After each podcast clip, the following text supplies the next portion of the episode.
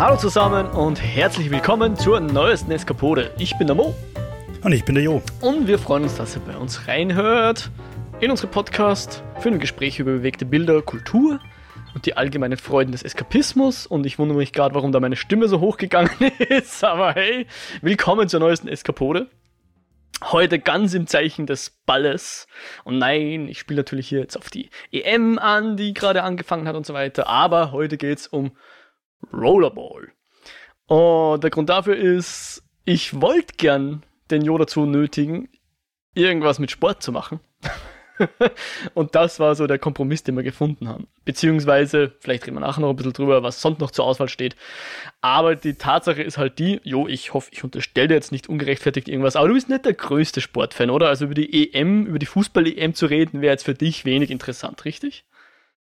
Naja, also erstens mal würde ich sagen, widerspricht das unseren Vorstellungen von Eskapismus, was viel zu sehr in der Realität verankert ist. Äh, zweitens ähm, geht mir Fußball ziemlich am Arsch vorbei, aber ich lasse mich dann von den EMs und WMs doch meistens so die erste Hälfte der EM oder WM geht's mir auf die Nerven und dann lasse ich mich doch auch zu irgendwelchen Public Viewings und Mitfieberungsevents hinreißen, aber wenn es die ganzen Events nicht geben würde, würde ich nicht weinen.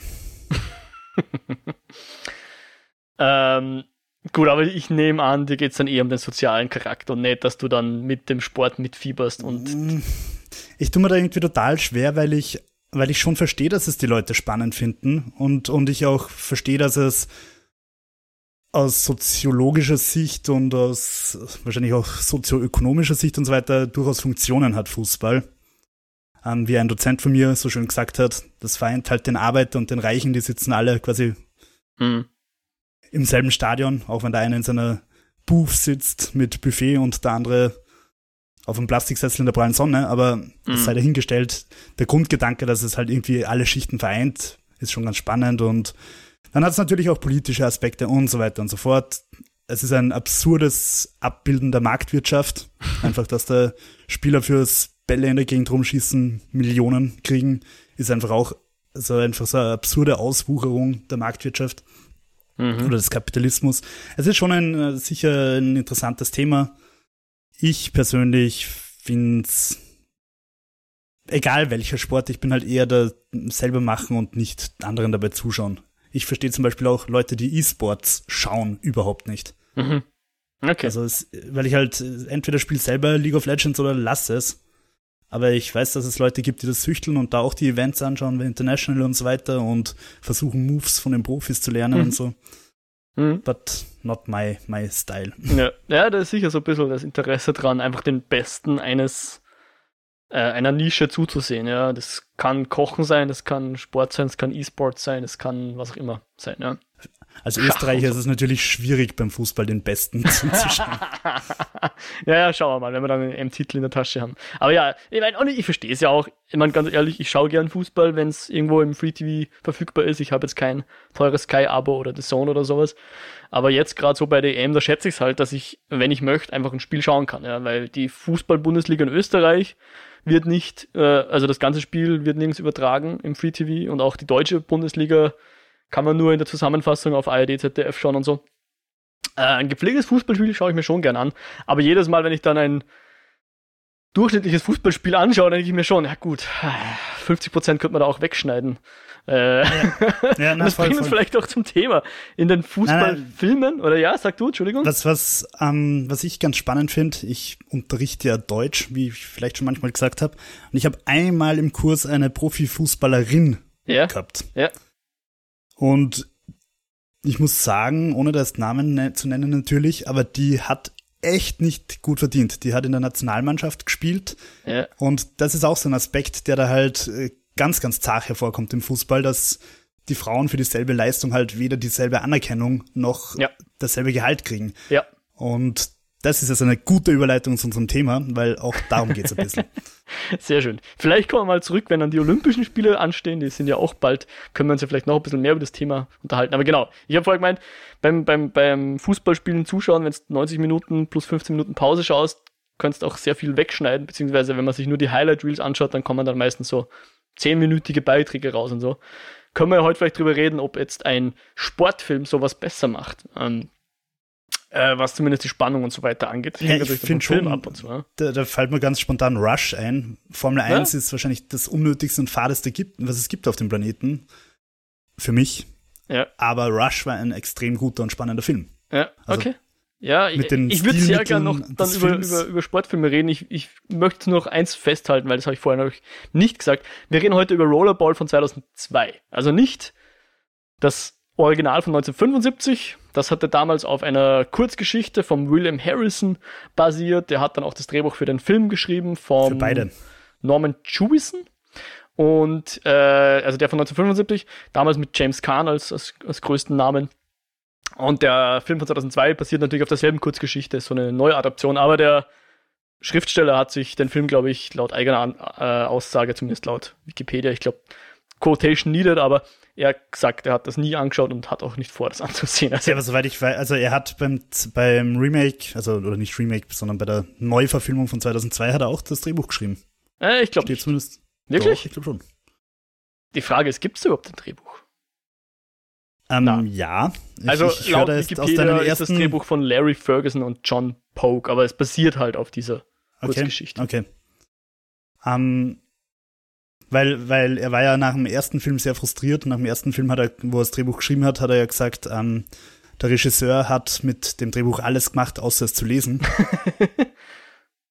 ähm, ja, vielleicht war er da einfach, hat er einen gewissen Grundgroll gekriegt. Aber ich bin mir ein, ich habe irgendwo gelesen, dass er beim Remake auch irgendwie, oder bei der Neuverfilmung auch irgendwie im Drehbuch oder hm. mit involviert war.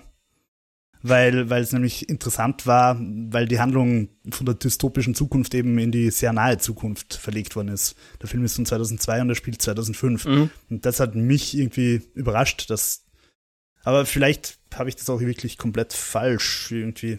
Aber ich, ich hätte jetzt ehrlicherweise drauf gewettet, dass es auch von ihm ist. Na, also wenn ich der Wikipedia hier traue und ich meine, das uns eh schon so ein Punkt. Ich habe so versucht, eine, eine Plot-Summary zu finden und mit dem Film haben sich nicht zu viele Leute beschäftigt und ich glaube, der Grund dafür ist, dass er ähnlich wie auch das Original jetzt nicht sonderlich gut ankam. Also der neue noch schlechter als der alte, der hat irgendwie, ich weiß schon, man muss nicht viel drauf geben, aber um es mal einzuordnen, die IMDb-Wertung ist 3,1, also das ist schon ziemlich mies.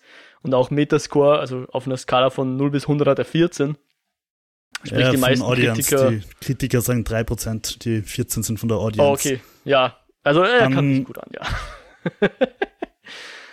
ähm, ja, aber ich mag gleich vorweg schicken, dass ich die Wertung wieder hochgradig unfair finde.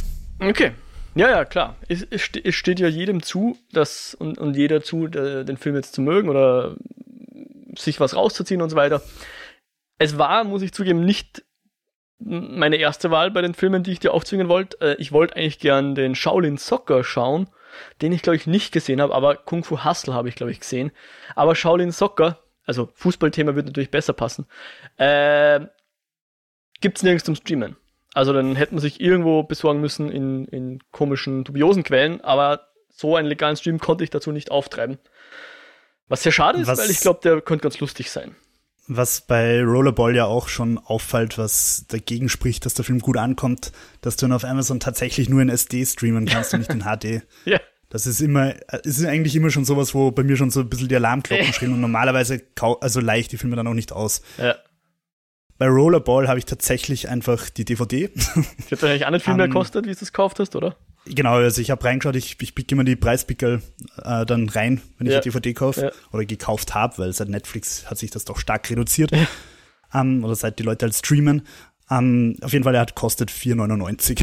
ich glaube, ich habe ungefähr so viel ge gezahlt. Oder waren es 3,99? Weil ich war dann auf, auf, auf Prime und habe mir überlegt, ah, ein Euro mehr und dann kann ich ihn öfters anschauen. Werde ich das tun? Ah, ich glaube nicht. Ich habe ihn dann trotzdem gekauft. Ich, keine Ahnung warum. Der eine Damit Euro irgendwann deinen zehn Kindern zeigen kannst. ja, genau. Das ist nämlich der Film, den ich meinen Kindern zeigen will. Ähm, und ich habe es dann aber schon bereut, wie ich gesehen habe, dass ich den nur auf Deutsch jetzt schauen kann. Weil ich muss sagen, die deutsche Synchro, ja, die deutschen Synchro sind nicht immer schlecht, aber diesen Film hat es jetzt auch nicht gerade erhoben. Sagen wir es mal so. Ja, wobei ich glaube, dass jetzt die englische Synchro an der Qualität des Films auch nicht grob was geändert hätte. Also ich glaube nicht, dass, also ich glaube nicht, dass die, dass die Rotten Tomatoes Wertung von 3% auf der deutschen Synchro basiert. Na, äh, 3,1 Punkte, also sprich 31 Prozent, wenn man es auf eine Skala auf 100 umlegt. Aber ja. Ah, Entschuldigung, Rotten Tomato, ja, ich war jetzt bei der IMDb. Genau, äh, und ich meine, ich habe ich, ich hab ja wirklich überlegt, was wir jetzt schauen könnten. Also was eben Shaolin Soccer nirgends verfügbar, okay. Jetzt habe ich halt geschaut, was sind andere Sportfilme, beziehungsweise im Idealfall fiktive Sportfilme, weil, wie du es gesagt hast, ein normaler Sportfilm ist, glaube ich, uns beiden nicht eskapistisch genug. Natürlich gibt es gute Sportfilme, ich sage jetzt mal Moneyball zum Beispiel oder eben der von dir angesprochene Rush. Äh, sämtliche Filme, wo es irgendwie ums Rennen geht und so weiter, gibt es den einen oder anderen guten. Und ich würde noch entgegenwerfen, wenn du Formel 1 langweilig findest, ich glaube so NASCAR toppt das Ganze nochmal, weil da fahren sie nämlich einfach nur in einem Oval rundherum. Also nicht mal irgendwie eine, eine Links-Rechts-Kombinationen, sondern nur noch im Kreis, im wahrsten Sinne des Wortes. Da gibt's aber auch den, wie heißt der? Ich glaube mit Tom Cruise Tage des Donners oder so, den, der glaube ich auch nicht so schlecht ist, aber ich habe ihn schon ja, so lange nicht mehr gesehen. Ja. Kannst du dich erinnern, wie wir in England beim Stockcar Race waren? Ah, das war lustig, aber vor das allem das also, Rennen mit diesen dreirädrigen Autos. Dreiradlern, ja, ja, ja, wir sind da umgefallen. Wie heißen die? Abes oder wie die in Italien heißen? In, in Italien heißen sie Abes, aber es ist so ein ganz eigenes britisches Auto, was man ja aus den Mr. Bean Episoden auch kennt. Es hat noch einen, einen eigenen Namen, aber fällt, fällt mir jetzt gerade Auf jeden Fall sind sie lustig in der Gegend rumgeflogen und rumgepurzelt ja. Und es war durchaus amüsant. Genau, aber komödiantisch eher als, als spannend, würde ich meinen, oder? Ja. Genauso wie die, gab es da nicht auch ein Rennen mit, mit Wohnwagen, also wo wirklich jedes Auto einen Wohnwagen gezogen hat und der dann irgendwann umgefallen ist und das Auto das mit. Das würde mich nicht überraschen, so. ich kann mich nicht dran erinnern, aber es. das war jedenfalls lustig, ja, genau. Aber vielleicht bleiben wir mal kurz im, im, im Bereich der Sportfilme, weil ich das, wie gesagt, ich habe so ein bisschen geschaut und es gibt natürlich viele Sportfilme, die sich äh, tatsächlichen Sport widmen. Und ich meine, da gibt es auch wirklich gute, zum Beispiel Rocky oder du hast Rush gesagt, vielleicht kann man auch zumindest Erfolg, also gut im Sinne von hat viel Geld eingespielt, ist sicherlich die Fast and Furious Franchise, wenn man die so ein bisschen auch dazuzählen will. Ja, ich finde gerade die ersteren Fast and Furious, also vor allem der 1 und der 2 passen vom Style her eh eigentlich ziemlich so zu Rollerball. Also ich finde, du ja. merkst schon, dass das so irgendwie derselbe Entstehungszeitraum ist. Voll, ja, genau, so die frühen 2000er. Ähm, wobei man durchaus diskutieren können, wenn wir dann zum Film übergehen, ob das ein Film der 2000er ist oder nicht doch einer, der in den 90er Jahren stecken geblieben ist. Ansonsten gibt es da natürlich zum Beispiel noch Space Jam, was so ein bisschen fiktiv noch reinbringt, äh, im Sinne von, es ist zwar Basketball, was wir spielen, aber zumindest ein bisschen cartoony, ja. Mo, ich habe ihn nie gesehen. Du hast Space Jam nie gesehen? Und jetzt habe ich einen Trailer von diesem neuen gesehen ja. den habe ich ganz verabscheuungswürdig gefunden. Also mit diesen 3D. Ja, ich finde auch. Das schaut ganz, ganz schlecht aus. Ja, ich finde auch. Nicht. Da muss ich in meinem Schaukelstuhl vor meiner Veranda sitzen mit der Schrotflinte und sagen, runter von meinen Rasen. Ich bin ein alter Mann ja. und ich will hier meine Looney Tunes in Hand gezeichnet haben. Ja, voll, ja. voll. Also The Wrestler. Der Wrestler, uh, guter, schöner Einwurf. Ja, sehr schön.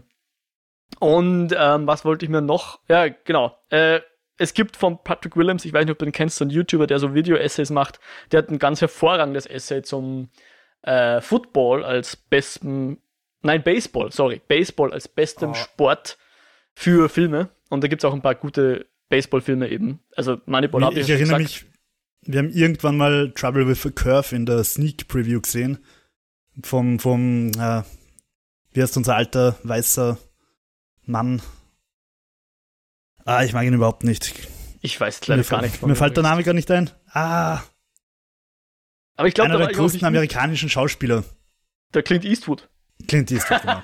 Clint, Clint Eastwood und, und äh, Justin Timberlake, glaube ich, hat auch mitgespielt. Okay. Und war nicht vielleicht sogar Charlize Theron, die Frau oder so, wurscht. Auf jeden Fall, er war so selten fad. Mhm. Oh, schrecklich. Okay, aber kennst du zufällig eine Klasse für sich? Das war so ein Film, den es früher und ich glaube auch heute noch immer auf RTL 2 spielen, am Samstagnachmittag. Na. Wo es so um während des Krieges müssen oder wird auf einmal, gibt es natürlich keine männlichen Athleten mehr, sondern nur noch die zu Hause gebliebenen Frauchen. Also ich sage das jetzt sehr zynisch und sarkastisch. Und die spielen ja auch Baseball oder können ja auch Baseball spielen. Und da geht es eben darum, dass dann diese Liga ein bisschen einen Aufschwung kriegt, weil jetzt äh, die Leute immer noch Baseball schauen wollen und hier diese Damenliga auf einmal im Vordergrund gerückt ist. Mit mhm. Kevin Costner und Gina Davis und ich glaube Madonna spielt auch mit. Eine Klasse für sich, auch ganz ein netter okay. Film.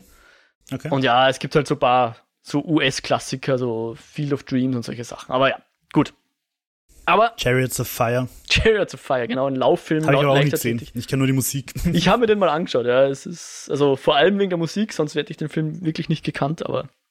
Zählen eigentlich Tanzfilme als Sportfilme? wenn's bewertet werden, die Tänzer wahrscheinlich Saturday schon. Night Fever und so weiter. Ha, gute Frage. Ja, ich glaube, das Pulp ist, Fiction. Ist Pulp Fiction ein Sportfilm? äh, ich glaube, da muss man schon sehr weit äh, dehnen, die, die Bereitschaft. Aber hey, wenn du das so willst, dann ist das einer.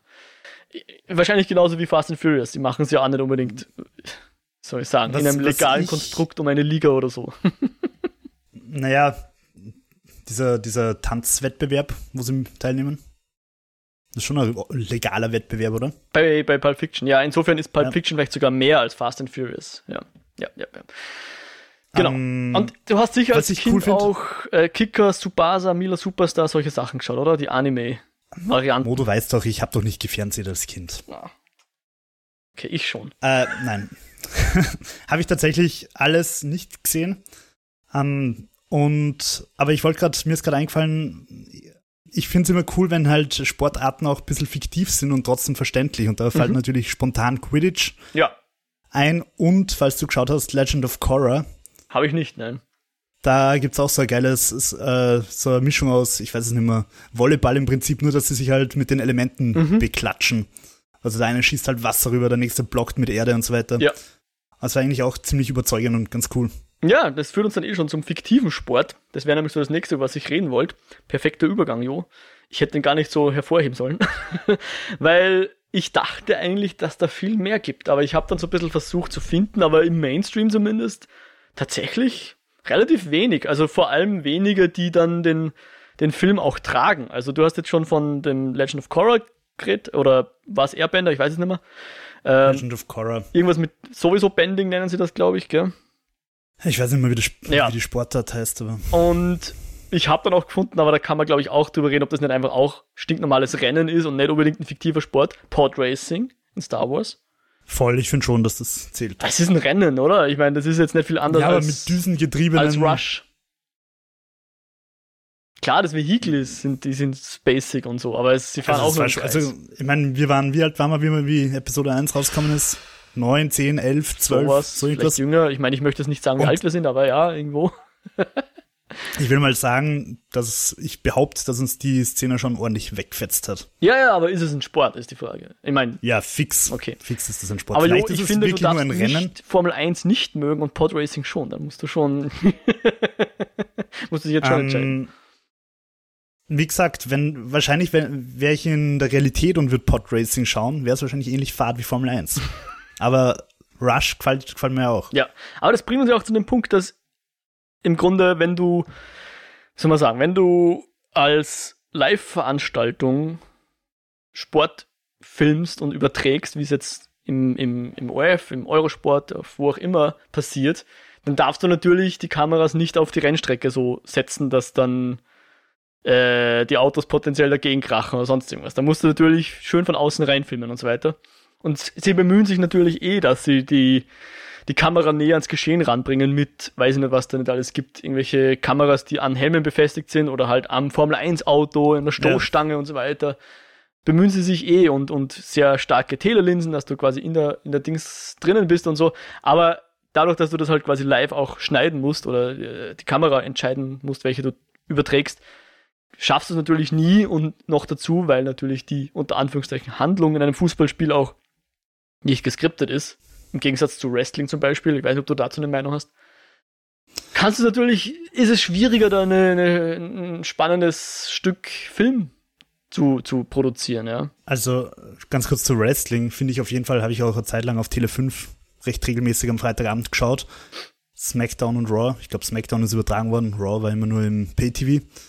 Ähm, habe ich gern geschaut, weil ich eigentlich diese Mischung ganz geil finde und ich habe sehr, sehr großen Respekt vor der artistischen und, und Athletisch? Fitnessleistung. Mhm. Ähm, und es ist halt einfach auch lustig und, und spektakulär. Also ich finde die Idee eigentlich cool, Sport mit Drehbuch zu machen. Ja. Aber auch äh, da, also Wrestling hat natürlich auch ganz große Probleme, die in eine ähnliche Richtung gehen, wie wir vorher schon gesagt haben, dass die einfach sich komplett kaputt machen und abgesehen von den fünf Megastars halt einfach komplett unterbezahlt werden und nicht mal Pension kriegen und so Scheiße. Mhm. Also da gibt's auch jede Menge Kritikwürdiges. Ja. Aber, aber finde ich prinzipiell schon ganz cool. Also würden die fair bezahlt werden und, und hätten die irgendwie Healthcare und so weiter, Ja. würde ich es ich's durchaus besser finden als Fußball. Mhm. Das Geld sollte eigentlich da sein in solchen, solchen, zumindest in der, in der US-amerikanischen großen WWE oder WWF oder wie es auch immer jetzt genau heißt. Soll, glaube ich, hoffentlich genug da sein, aber ja, die sind wohl tatsächlich die Athleten, die da mitmachen und die Athletinnen, äh, ja, haben kein so schönes Schicksal nach ihrer aktiven Karriere. Spätestens. Ähm, um nochmal zu den fiktiveren Sportarten zurückzukehren. Tron kann man vielleicht noch anführen, diese, diese voll, Light Cycle ja. Racing. Da gibt's auch coole Nicht nur, Hm? nicht nur das Cycle Racing, sondern auch dieses Disc hin und her Stimmt. Disk, Disk, wie nennen sie das? Ja, ja, voll. Da gab's, glaube ich, auch mal ein Computerspiel zu Tron, gell? Also wie dann der, Ähm, der neue Disney rauskam. Da hat's eins gegeben, Tron Killer App, aber ich glaube, es war einfach ein Ego-Shooter. Okay. Ja, und äh, ansonsten, einen, den ich dir auch fast aufzwingen wollte, war Basketball, aber das ist eine Komödie, wo einfach zwei, weiß nicht, besoffene Typen, gespielt von Trey Parker und Matt Stone, die man ja von South Park kennt, die spielen hier die Hauptrolle. Ich glaube, sie haben den Film nicht mal geschrieben, weiß jetzt nicht mehr. Aber die erfinden halt ein Spiel, wo sie Basketball und Baseball mischen. Also sollte eigentlich der perfekte TV-Sport sein. Und die beschäftigen sich dann auch innerhalb des Spiels mit so Käuflichkeit des Sports und, und Ausbeutung der Athleten und so. Ist aber ein sehr dämlicher Film. Also wer den Trailer mal schaut, der weiß ungefähr, auf was er sich einlässt. Und das Plakat, da hal- halten sie, glaube ich, auch zwei große Bälle so in ihren Schritt, als wären es massive Hoden. Also kann man sich schon vorstellen, wie, der, wie, der, wie die Sozialkritik ausfällt. Eher oberflächlich, ja. Dafür stehen sie mit ihrem Namen. Genau. Wobei South Park ja durchaus kritisch ist. also South allem Park in schon, den, ja, den aber Basketball nicht. Also wie gesagt, den haben sie, glaube ich, auch nicht geschrieben. Ja. Äh, Ich glaube, das war auch vor South Park noch. Aber einer der wenigen Filme, der eben einen Sport quasi im Namen trägt und erfunden hat und gleichzeitig auch äh, Thema des Films ist, ist eben Rollerball. Also ansonsten vielleicht noch die Hunger Games, aber ich glaube, das ist auch nicht Sport. Ähnlich Sport wie Battle Royale kein Sport ist. Weiß ich nicht, meine Meinung. Eher bringt's euch um, ja. Eher ein Spektakel, eher ein Event als ein Sport. Wenn man Gladiator. ja, ja, da ist Ein Gladiator fast noch Ancient mehr ein Rome Sport, ja. Sportfilm. Ja, ja, voll. Äh, kann man, glaube ich, argumentieren, dass Hunger Games ungefähr so ein Sport ist wie, wie Gladiatorenkämpfe. Aber genau, sonst eben einer der wenigen Filme, der ein fiktiver Sport ist, der auch einen Film trägt, ist Rollerball tatsächlich. So, um das jetzt, um jetzt diese ganze Introduction in den Sportfilm und den fiktiven Sport überzuführen in unseren heutigen Film, nämlich Rollerball. Rollerball für die Leute, die den Film nicht gesehen haben. Es ist ein bisschen wie Roller Derby. Also man fährt im Grunde fährt man äh, auf einer Bahn im Kreis, zwei Teams gegeneinander. Es gibt da verschiedene Rollen. Die einen dürfen den Ball führen und andere sind sozusagen nur da, um dem zu helfen. Bei Rollerball gibt es dann, anders als im Roller Derby, auch noch zwei Motorräder, die da mitfahren. und die Arena ist natürlich ein bisschen gefährlicher und, und spektakulärer als äh, im klassischen Roller Derby. Und außerdem ist der Ball aus Stahl und äh, das Ganze ist natürlich wesentlich brutaler als das echte Roller Derby. Wobei ich zugegebenermaßen noch nie beim Roller Derby war, aber das gern mal anschauen möchte. Das habe ich mir schon mal gedacht, das möchte ich mal besuchen. Äh, es erinnert mich ein bisschen an diese Extremsport-Events, die Red Bull auch immer wieder macht, wo sich irgendwie fünf Leute gleichzeitig parallel auf Snowboards oder Schienen irgendwo dieselbe Piste runterschmeißen oder, oder da gibt's auch irgendwie so ganz zahre Eislaufdinger, wo voll. halt auch, Mhm. wo sie also wirklich so Downhill-Eis laufen oder so. Ja, ja, genau. Also Mhm. irgendwie echt arges Zeugs. Ja, voll. Ähm, Mhm. Ja, äh, wollen wir einfach mal ganz grob die Handlung so ein bisschen überfliegen, weil ähm, so ewig lang, glaube ich, brauchen wir dafür nicht. Ja. Ja, auf jeden Fall. Und ich, ich würde sagen, bevor wir jetzt da reinsteigen, Spoiler, spoilen tun wir alles, oder? Der Film ist jetzt Ja. fast 20 Jahre alt und die Handlung ist. Also auch nicht wegen der Handlung schaut bei dem Film. Es gibt wenig, also wir können jetzt dann drüber reden, aber die Handlung ist sicher nicht der, das Prunkstück des Ganzen, wenn es ein Prunkstück gibt. Aber ich möchte, bevor wir in den Film noch, also in die Handlung einsteigen, kurz noch schon noch sagen, äh, wer den Film gemacht hat. Ist dir das Ja, bewusst? Absolut. Ja, nämlich ein gewisser Herr McTiernan. Jo. Hm? John Ja, genau. McTurnan oder Tiernan. Tiernan, ja, ja. Und denn vielleicht sagt jetzt nicht allen was, also vielleicht kennt nicht jeder den Namen, aber der hat so Filme gemacht wie zum Beispiel Predator oder Stirb langsam oder Jagd auf Roter Oktober und ein bisschen später dann auch Last Action Hero, den ich ganz, ganz cool finde, der so fast schon eine, eine Parodie oder zumindest eine Hommage und eine liebevolle Parodie auf, auf seine eigenen Filme ist. Der 13. Krieger. Mhm. Und äh, in den 90er Jahren hat er dann gerade noch den Thomas Crown-Affäre gemacht, bevor er dann zum Rollerball äh, quasi sein Ende eingeläutet hat. Seine filmische. Ja, aber dann hat er noch Basic gemacht. Sorry? Hast du auf seine IMDb geschaut? Nein. Er arbeitet jetzt gerade Pre-Production an einem gewissen Science-Fiction-Film namens Tau CT4, okay. wo es um irgendwelche Revolutionen auf irgendwelchen fremden Planeten geht. Und gesigned scheinen scheinbar Uma Thurman und äh, Travis Fimmel. Okay. Gut, also. Aber es gibt ihn offenbar noch. Ja, äh, 2002 Rollerball, 2003 hat er dann noch Basic gemacht und dann war es ruhig um ihn, zumindest filmisch, weil er war dann in äh, Problemen legislativer Natur. Also er ist vor Gericht gestanden, weil er angeblich Leute ausspioniert hat. Und im Zuge der Ermittlungen dann das FBI gelogen hat, äh, weil er angeblich, weil er gesagt hat, dass er keine ausgespioniert hat, obwohl sie ihm dann draufgekommen sind, dass er seinen Mitproduzenten oder so, nämlich bei Rollerball, ähm, nachspionieren hat lassen um rauszufinden, ja. ob der hinter seinem Rücken quasi gegen ihn arbeitet. Ähm, dann war, ja, Verfahren und hin und her und er wollte dann, hat dann eigentlich einen Deal gemacht, dann hat er den Deal widerrufen wollen. Das war dann ein eigenes Verfahren, dann konnte er ihn doch widerrufen, aber dann haben sie ihm dasselbe nochmal angehängt, nur dass sie ihm jetzt die, jetzt haben sie dann, beim zweiten Mal haben sie dann die äh, Anklage nochmal erweitern können. Oder haben sie, haben sie es jedenfalls erweitert. Letzten Endes musste er dann ein Jahr ins Gefängnis und dann, glaube ich, noch ein Jahr ins in, äh, Hausarrest. Also natürlich für alte weiße Männer aus Hollywood war das Gefängnis eins der harmloseren Sorte. Aber es ging ihm wohl trotzdem nicht sehr gut dort. Und ähm, mittlerweile hat er dann irgendwann Konkurs erklärt. Ähm, das geht in den USA auf so zwei unterschiedliche Arten und er wollte das auf die Art machen, wo er quasi dann einfach von Null anfangen kann und keine Schulden mehr hat. Aber sie haben ihm das irgendwie nicht so ganz durchgehen lassen, was ich so gelesen habe. Und ich bin jetzt wirklich kein äh, Rechtsexperte, also bitte glaubt mir das mit einem Grain of Salt, wie es so schon heißt. Aber sie haben mir das um, umge, also wie sagt man da, er hat dann nach einem anderen Konkursverfahren Konkurs anmelden müssen, was dazu führt, dass äh, jetzt quasi alles, was er so verdient, erstmal dem Fiskus abschieben werden muss. Also äh, seine Filmprojekte, die er dann machen wird, da wird er, glaube ich, selber nicht damit verdienen. Das wird dann dazu, äh, das Geld, was da reinkommt, wird dann seine Schulden begleichen müssen okay. dem Staat gegenüber, irgendwie so. Ja, ein trauriges Schicksal eigentlich, weil ich meine, dank Die Hard haben wir halt auch sowas wie Brooklyn 99. ja. Ähm, ja, aber wenn wir vielleicht kurz auf seinen Stil eingehen, ich würde sagen, er ist halt so diese klassische, wie du hast vorher gesagt, in den 90ern stecken gebliebene. Er ist halt irgendwie sehr, sehr trocken und, und weniger auf Style fokussiert, sondern mehr halt auf, auf klassische Inszenierung, sag ich mal. Wenn er die nicht sogar mit erfunden hat, so die. die ja, Actions wahrscheinlich. Also zumindest die absolut mit Predator, Die Hard und so weiter.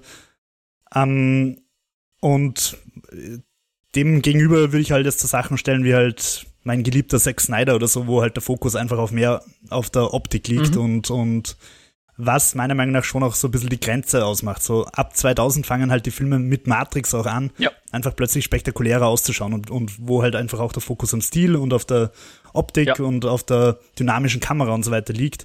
Und vielleicht ist es auch gar nicht so dramatisch, dass man von vom John McTurnan jetzt nicht noch sieben andere Filme in den letzten 20 Jahren gesehen hat. Das wäre sehr interessant, weil ich glaube, er hat auch, ich kenne jetzt die Filme nicht mehr, also ich habe es jetzt nicht so im Kopf, aber ich glaube, er hat da jetzt nie groß auf CG gesetzt und mit, spätestens mit der Matrix ist halt die CG, wir haben eh schon oft drüber geredet, oder ein bisschen früher schon mit Jurassic Park und so, äh, bitte die Folge zu Event Horizon anhorchen und so. Und Johnny, Mnemonic, da haben wir schon drüber geredet. Am Ende der 90er Jahre jedenfalls kam CG auf und äh, keine Ahnung, wie der McTiernan mit CG umgegangen wäre, aber da hat sich sicher auch deswegen viel geändert, ja, am, am Action-Kino. Ja. Absolut, aber ich denke mal, wenn wir schon dabei sind, das ist halt, finde ich, auch eine der Stärken von Rollerball, dass, dass es halt alles durchaus echt ausschaut. Also die Action ist mhm. unter Anführungszeichen echt. Mhm. Und wenn der Film heute gemacht werden wird, wird da halt niemand einen Salto machen, sondern ein CGI-Mandel einen Salto machen. Und die Crashs und so weiter und die Explosionen und so. Und da, die Effekte sind halt einfach echt und das gibt dem Ganzen schon irgendwie so ein bisschen einen bodenständigen. Ja. Ja. Ja, das moderne Kino vermisst sicher oder lässt sicher das vermissen, was uns dann der gute alte George Miller mit äh, Mad Max wiedergebracht hat. Ich glaube, deswegen war Mad Max so ein Erfolg, weil er da wirklich wieder auf, auf echte Härte gesetzt hat, wirklich auf echte Kamera, die wirklich dran ist und eben nicht dieses CGI-Gewitter. Also nicht, dass Mad Max ohne CGI auskommt, aber äh, Wortwörtlich in Mad Max gibt es ein CGI-Gewitter, ein Gewitter. ja, genau. Aber genau, aber er und sein, weiß ich nicht, 70 Jahre alter Kameramann, die haben sich da wirklich irgendwo hingeschnallt und sind da knapp an die Autos rangefahren und so weiter. Das sieht man dann einfach am, am Bildschirm und ich gebe dir recht, ja. Was ich aber mit dem 90er gemeint habe, ist, und ich weiß nicht, wie viel der McTiernan dafür kann, ähm, aber der Film, der wird halt nur Ende der 90er oder Anfang der 2000er genauso gemacht worden wären. Äh, der wird, wurde nur damals so gemacht und wird jetzt nimmer so gemacht, weil da sind einfach Sachen drin, wie ganz am Anfang dieses Street Luge, ja, also wo sie, wo sie auf diesen Schlitten runterrasen durch San Francisco und sie haben Sonnenbrillen auf, wie am Ende der 90er Jahren, ja, wie du heute nicht mehr aufsetzen würdest. Und ja, aber was stört dich an der Szene oder warum? Es stört mich nicht unbedingt, aber es schreit einfach 90er für mich, ja. Ja, vor allem seine, seine Backstreet Boys Frisur. Ja, auch, genau, genau, genau. Und irgendwie hat ihnen immer gesagt, dass mittlerweile das nächste Jahrzehnt angefangen hat. Und dann der Soundtrack. Du hast halt diesen New Metal, der halt damals cool war und, und so Rock äh, Mainstream-Rock, sage ich jetzt mal, von POD, Drowning Pool. So, ja, es ist sogar Slipknot. Nicht nur am Soundtrack, sondern sogar im Film. Pink. Pink ist auch im Film. Huberstank und solche Sachen. Also der Soundtrack aber, aber ist halt so eine Compilation aus Anfang 2000er äh, Rock Metal. Ja. ja, voll. Also es fehlt eigentlich wirklich nur, dass Avril Lavigne irgendwo um die genau. um die Ecke skatet. Genau. Ich bin ja fast froh, dass Korn und Linkin Park nicht hier drauf sind, weil es ist irgendwie nicht unbedingt ein Qualitätssiegel, muss ich sagen. ja, aber ganz ehrlich, es ist, glaube ich, Slipknot einfach auch ziemlich wurscht, dass sie auf einem Film drauf sind, der jetzt nicht so die tolle Rotten Tomatoes Wertung hat. Ja, wahrscheinlich, ja. Ähm, ja, gerade den Anfang, dieses, wie heißen diese Geräte? Äh, Street Luge oder so, Straßenschlitten, keine Ahnung ich, ich, ich finde den Einstieg total cool. Also das ist zum Beispiel eine Szene, wo ich mir denke, geil, also du schaust das an und hast Bock mhm. weiterzuschauen, weil es einfach, es ist Action, aber es ist halt nicht Rumgeballer-Action, sondern du siehst halt gleich, okay, da, da geht es um taffe Hunde, die sich da einen Hügel runterhauen in San Francisco und über die Hügel springen und knapp an Autos vorbeifetzen und es schmeißt einen in den asiatischen Laden rein und so. Es ist, finde ich, ein geiler Opener. Ja. Also, ja, und du siehst auch, dass offensichtlich irgendein armer Stuntman mit dem Schlitten tatsächlich über irgendeine Kuppe in San Francisco springen musste, weil da. Voll, voll. Weil das so gefilmt wurde, ja.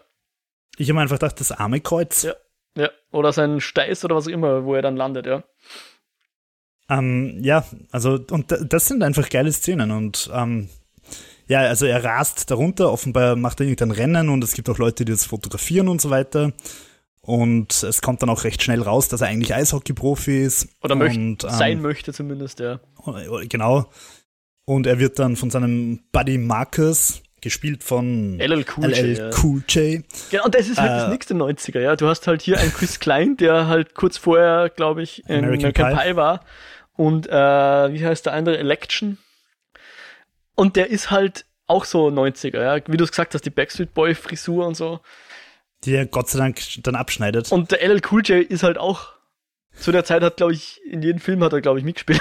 ich, kenn, ich kenne nur Steve Blue Sea. Ja, eh, aber äh, gefühlt, sagen wir so, gefühlt in jedem Film hat er mitgespielt. So von diesem Kaliber, wo es irgendwie, ein, ja. Naja, auf jeden Fall, der, der, der macht ihm dann ein Angebot, nämlich so, Dude, komm mit mir nach Kasachstan, das aufregendste Land der Welt, und mach einen geilen Sport mit mir, weil da wird sowieso nichts aus dir. Und Dort er geht dann nach Hause. Ja. Genau, dort kriegst Geld. Und er geht dann nach Hause und die Polizei wartet aber schon auf ihn, weil entweder haben die die Fotos sehr schnell ausgewertet oder aber er hat vorher schon mal Scheiße. Er ist einfach berühmt berüchtigt für seine Rodelei, ja. Und, und das finde ich dann halt auch geil. Einfach Schnitt, er sitzt im Flugzeug und landet in Kasachstan. Na, warte mal. Na, da, da, er, er sieht das Haus. Sitzt er dann ja, gleich in der Arena oder, oder vielleicht drei Monate später oder so ja, gleich und er kommt im Sportwagen ja. vor die Arena oder so. Auf jeden Fall, es wird halt nicht rumgeschissen mit irgendwelchen unnötigen Szenen von wegen, oh mein Gott, er, er steigt zu ihm ins Auto und sagt, ich komme doch mit ja, oder so. Sondern, und das macht der Film öfter, einfach solche harten Schnitte. Aber das finde ich eigentlich ganz geil. Ich, ich glaube, ich glaube, man sieht ihn noch nicht mal landen. Ich glaube, wo wir dann wieder bei ja. ihm sind, spielt er schon eine Zeit lang in dieser Liga. Drei Monate später, ja. Vier Monate. Aber aber ich meine, du sagst, es ist geil, dass, dass das hier so zack, zack geht. Mir, ich, mir kommt vor, hier fehlt einfach was. Ja. Ich habe eine Szene ja, vergessen. Hier fehlt die, die klassische 90er Trainingmontage. Exakt, die Trainingsmontage, auf die wollte ich raus. Ja. Weil wir, wir steigen dann wirklich ein ins erste Spiel und normalerweise kriegst du erstmal auf die Mütze. Ja. Du fangst an, als Underdog und kriegst auf die Mütze, bevor du dich nach oben arbeitest und dann endlich gut ja. wirst. Hier gewinnen sie gleich das erste Spiel. aber aber äh, finde ich auch cool, weil es dann halt nicht diese klassische Heldenreisestruktur ist. Sonst wäre der Film halt die klassische Heldenreise. Der Loser steigt langsam auf, kriegt aufs Maul, dann, dann kämpft er sich hoch und am Ende gewinnen sie die Liga. Ja. Aber darum geht's ja nicht in der Story. Ja. Es, also Rollerball ist ja quasi nur Mittel zum Zweck, um das eigentliche Thema, nämlich einfach diese Not Geilheit, diesen, diesen Voyeurismus im Sport, der mit Sicherheit einfach gegeben ist, auch beim Skifahren. Ich meine, die meisten Leute schauen sich wahrscheinlich irgendwie die Skirennen halt an, weil es irgendwo im tiefsten Inneren doch hoffen, dass es irgendwann aufzahlt. Ähm, also diesen, diesen ganzen Fokus auf diese Action und auf dieses Drama und vor allem halt auf, auf die Korruption, die dahinter steckt, das ist ja eigentlich das Thema des Films, auch wenn es der Film sehr schlecht verkauft. Ich wollte gerade sagen, ist, ja, ich, also im, im, 95, im 75er Original scheinbar sehr viel besser. Das dürfte noch sehr viel sozialkritischer sein und die Kurzgeschichte noch mehr. Aber wenn man, wenn man dem Film zugute halten möchte, dass er versucht, eine Sozialkritik zu verkaufen, auch wenn das ein bisschen so aufgesetzt und placebomäßig ist, darum geht's. Genau. Um, ähm, und da muss ich mich jetzt nicht damit rumplagen, dass er erstes Spiel langsam lernt. Das, also die Regeln vom Spiel erklären sie uns kurz durch den Moderator. Ähm, es stört mich eigentlich überhaupt nicht, dass, dass, man, dass sie da gleich als Checker einsteigen. Okay. Und sie sagen ja, sie sagen ja auch einfach so, hey, das letzte, das letzte Mal haben die uns ordentlich aufs Maul gegeben, jetzt werden wir gewinnen. okay, dann, dann wollen wir das mal positiv auslegen. Ja, genau. Und du, du hast dann auch, wir sehen dann zum ersten Mal unsere man, ich glaube, man muss nicht lang überlegen, dass es die Antagonisten sind, die da quasi in ihrer VIP-Loge sitzen und das so wie so Master of Ceremony alles quasi unter sich haben und da ihre, ihre Fäden ziehen. Äh, sie lassen da die modernen Gladiatoren gegeneinander antreten in, de, in dieser Arena. Du hast eben so ein paar hochbezahlte, eingeflogene, exotische Stars, wie jetzt eben der LL Cool J und der Chris Klein, die hier die Amis sind und die, die halt gefeiert werden von der Meute und dazu mischt du dann noch ein paar Einheimische, die quasi einen Scheiß verdienen, aber halt äh, quasi die Bauernopfer sind. Und das Ganze verkauft dann in die ganze Welt und, und je brutaler das ist, dann kannst du gleich in Echtzeit zuschauen, sobald irgendwas brutal ist, geht die Quote nach oben oder dieser Global irgendwas Score, damit du das Ja kapierst, hey, Gewalt bringt Quote und Geld, ja. Sehr oberflächlich, ja, also, aber nicht so weit von der Realität so, wahrscheinlich. Ja. ja, andererseits, also ich finde, dass man dem Film halt dass die Oberflächlichkeit nicht unbedingt vorwerfen kann, weil ich meine, wenn wir uns El Hoyo anschauen, ich weiß nicht mal, mit wem wir da letztens drüber geredet haben, der Film ist eigentlich auch relativ beliebt und der kommt mit seiner Sozialkritik halt auch sehr oberflächlich daher. Also ich finde, wer sagt denn, dass es subtil sein muss?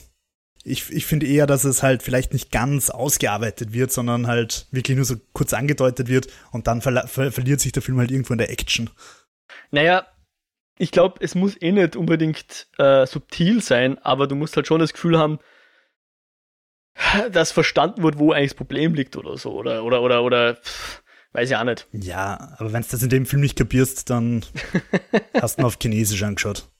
Ja, aber du, also schau, du würdest jetzt nicht, wenn du jetzt nicht dich beschäftigst damit, dann würdest du das jetzt nicht umlegen auf, auf die Wrestling oder auf, auf, auf Football, äh, auf echte, auf echte Probleme. Würdest du es nie umlegen. Es kommt da so vor, als wäre das einfach eine dystopische Parallel- Sportgesellschaft. Du würdest es niemals mit der Realität in Verbindung bringen, oder?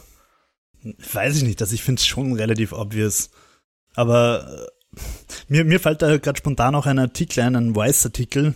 Ähm, also nicht spontan, sondern vorher habe ich schon drüber nachgedacht, aber und zwar die Schattenseiten des Daseins als Dessous-Footballspielerin. Okay. Da gibt es einen, einen, Artikel halt, wo sie eine interviewen, die halt offenbar ist das in den USA oder in Amerika a thing wo halt Frauen Football spielen, nach denselben Regeln, aber halt einfach in relativ in Hotpants und sehr knapper Bekleidung. Sie haben schon Schulterbands und Helme und Knieschoner, aber der Rest ist halt sehr unbekleidet. Und wieder genau dasselbe Problem. Nicht versichert. Wenn sie sich verletzen, dann können sie immer spielen, verlieren einfach mega Kohle, müssen das alles selber zahlen. Und die sagt halt, ja, sie ist viel rumgereist, das ist natürlich bezahlt worden, aber das ganze Training und so ist alles nicht bezahlt worden, die, sie sind nicht versichert und so weiter mhm. und so fort. Und ich glaube, dass diese Thematik, dass, dass viele Sportler in den USA einfach mega ausgebeutet werden, dass das einfach ein großes Ding ist. Ich glaube, das ist bei uns weniger so. Wobei ich ja vorher auch erzählt habe, meine, meine Nationalspielerin mhm. hat halt auch unverschämt wenig verdient. Ja. Vor allem verglichen zu den männlichen Spielern. Also ich glaube schon, dass das wahrscheinlich bei uns so dieses Bild vom Fußballprofi schon ein bisschen verzerrtes ist. Also ich glaube, äh, das ist auch so ein das sichtbare 1%. Ja. Du hast jetzt vielleicht die Leute, die bei uns in der österreichischen Nationalmannschaft spielen, die können wahrscheinlich jetzt gut davon leben und dann auch haben sie genug zusammengespart, ähm, dass sie wahrscheinlich auch danach mit, mit Fernsehmoderationsgigs und vielleicht irgendwelchen Coachings oder, oder, oder whatever, so eine abgeleiteten Karriere davon und dem Gesparten gut leben können. Aber ich glaube, so 99% der österreichischen Bundesliga zum Beispiel. Naja, also ich bin mir relativ sicher, dass die Red Bull-Spieler nicht verhungern. Jetzt sicher nicht, aber du musst überlegen, wie lange spielst du Fußball? Vielleicht höchstens bis du 40 bist. Ja? Danach kannst du Trainer werden oder du musst schauen, dass du vorher schon was äh, zurechtlegst, was du danach machen kannst. Also mit Fußballspieler ja, wirst du nicht äh, bis in die Pension arbeiten können. Ne? Das heißt, du findest, willst du mir gerade sagen, dass es quasi gerechtfertigt ist, dass die viel verdienen, weil sie halt die Karriere, weil die Karriere abläuft hat? Nein, nein, nein. Äh, also sagen wir so, in, in, in Sphären, wo Leute um 100 Millionen an einen anderen Club verkauft werden, das ist pervers, ja. Das möchte ich niemals als so sollte das auch sein, hinstellen. Ja. Aber ich glaube, dass trotzdem unsere Ansicht auf Fußballprofis ein bisschen verzerrt ist durch die sehr sichtbaren Profis, die so viel verdienen und so, ja, und die, ja. die fetten Autos fahren und weiß nicht was, ja. Äh, und äh, es gibt ja in Österreich zum Beispiel auch äh, eigene Gesellschaften, die sich nur damit darum kümmern, um, um arbeitslose Fußballprofis, ja dass die halt in, in Form bleiben, weil die jetzt halt gerade keinen Verein haben und dass die auch nachdem sie möglicherweise die Karriere beenden müssen, zum Beispiel wegen Verletzung, nicht ganz ohne Geld da sitzen. Ja. Ich, ich glaube nicht, dass jeder, dass jedem Fußballprofi bewusst ist, was er nach der Karriere machen wird. Ja. ja. Und manchmal kommt das Ende auch früher, was, als, als sie glauben. Ja. Was auch schwierig ist für viele Profisportler, ich mal gelesen, äh, dass die einfach psychische Probleme kriegen, weil du im Sport Leistungen halt so ganz klar definiert und mhm. messbar hast. Du siehst halt einfach, wer die, die Besseren ja. sind. Und du hast halt einfach klare Zahlenwerte und dann sind sie plötzlich im echten Leben. Mhm. Und für Staubsaugen kriegst du halt keine klaren Zahlenwerte. Also da, da ist die, im echten Leben ist die Leistung viel, viel schwerer sichtbar als im, im, im Profisport. Mhm. Oder Siri hat sich gerade gemeldet, ich weiß nicht warum. ähm, obwohl es eigentlich auf leise gestellt ist, keine Ahnung, sorry. Auf jeden Fall, ähm, diese, diese, diese sichtbaren Leistungen, das hast du halt einfach im Profisport klar und im echten Leben weniger klar. Und ich denke mir, dass zum Beispiel bei Firmen diese ganzen Kick-Off-Events und Milestones und so weiter, dass das halt auch einfach gemacht wird, um diese, diese Leistungen einfach sichtbar zu machen. Ja. Damit die Leute sehen, okay, da geht was weiter und okay, da sind das sind Prozesse, die irgendwie laufen und so. Mhm. In Österreich sind zum Beispiel viele Sportler eigentlich beim Bundesheer oder der Polizei angestellt. Quasi eigentlich, äh, weiß nicht, ob es beamtet sind, aber staatlich angestellt, ja.